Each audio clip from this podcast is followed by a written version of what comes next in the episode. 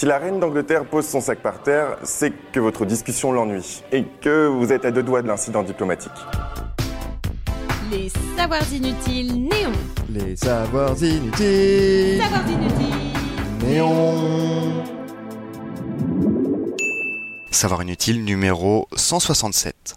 La reine d'Angleterre est connue pour ses chiens, pour ses tenues acidulées, pour ses sacs à main. On va tout vous dire sur ces fameux sacs à main, ne vous en faites pas. Mais d'abord, les corgis. Sa Majesté a des corgis depuis qu'elle a 18 ans, avec son premier chien, Suzanne, et depuis, 30 chiens l'ont accompagnée quotidiennement. Et les corgis de la reine, tout le monde en parle, mais surtout au sein même de la famille royale. Diana les appelait le tapis mouvant. Et le prince Harry disait en 2017, le jour de ses fiançailles, j'ai passé les 33 dernières années de ma vie à me faire aboyer dessus.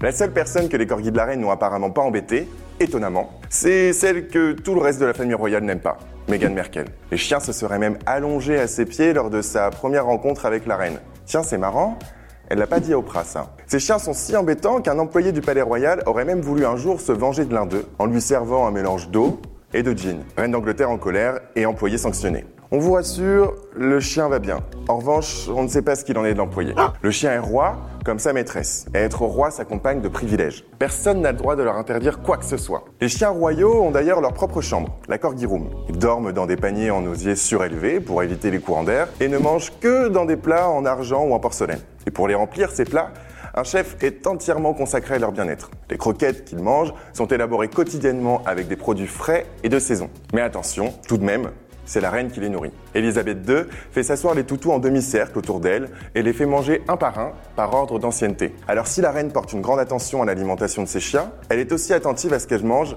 elle. Elle raffole par exemple des fraises et des framboises. Néanmoins, attention, elle ne mange jamais de framboises en public. Et oui, impossible d'avoir quelque chose de coincé entre les dents. Or, la framboise regorge de petits pépins. Pour ne pas risquer qu'on lui dise euh, Excusez-moi, euh, Votre Altesse, vous avez un peu de. euh, entre les dents?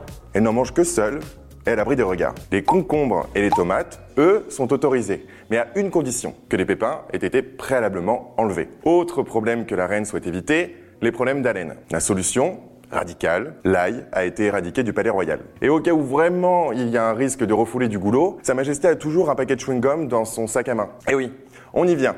Le fameux sac à main qui renferme de nombreux secrets. On y trouve toujours des chewing-gums pour la laine donc, un rouge à lèvres, un stylo, un carré de chocolat, sacré gourmande, un miroir et des lunettes pour lire. Mais c'est bien plus qu'un sac à main. C'est un vrai moyen de communication.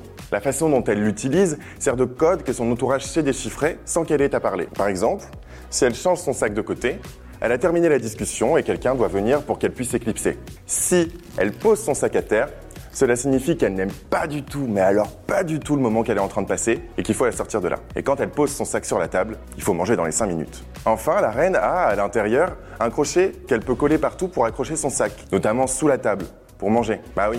Si elle le mettait à terre, ça voudrait dire qu'elle voudrait partir, alors que non, elle a juste faim. Des sacs, Sa Majesté en a plus de 200, toujours de la même marque, l'honneur. Elle est tellement fashion addict que toutes ses tenues sont numérotées une par une pour ne pas qu'elle les porte de façon trop rapprochée. Les couleurs de ces tenues, toujours acidulées, mais attention jamais trop criardes, ne sont d'ailleurs pas choisies pour rien. Cela permet aux foules de la repérer facilement lors d'événements, mais aussi de faire ressortir les beaux yeux bleus de son Altesse. Mais ça, c'est vraiment inutile de le savoir. Si ce podcast vous a plu, abonnez-vous, likez, commentez. Les Savoirs Inutiles Néon, c'est aussi une appli et un compte Insta. Et Néon, c'est sur neonmac.fr et tous les deux mois en kiosque.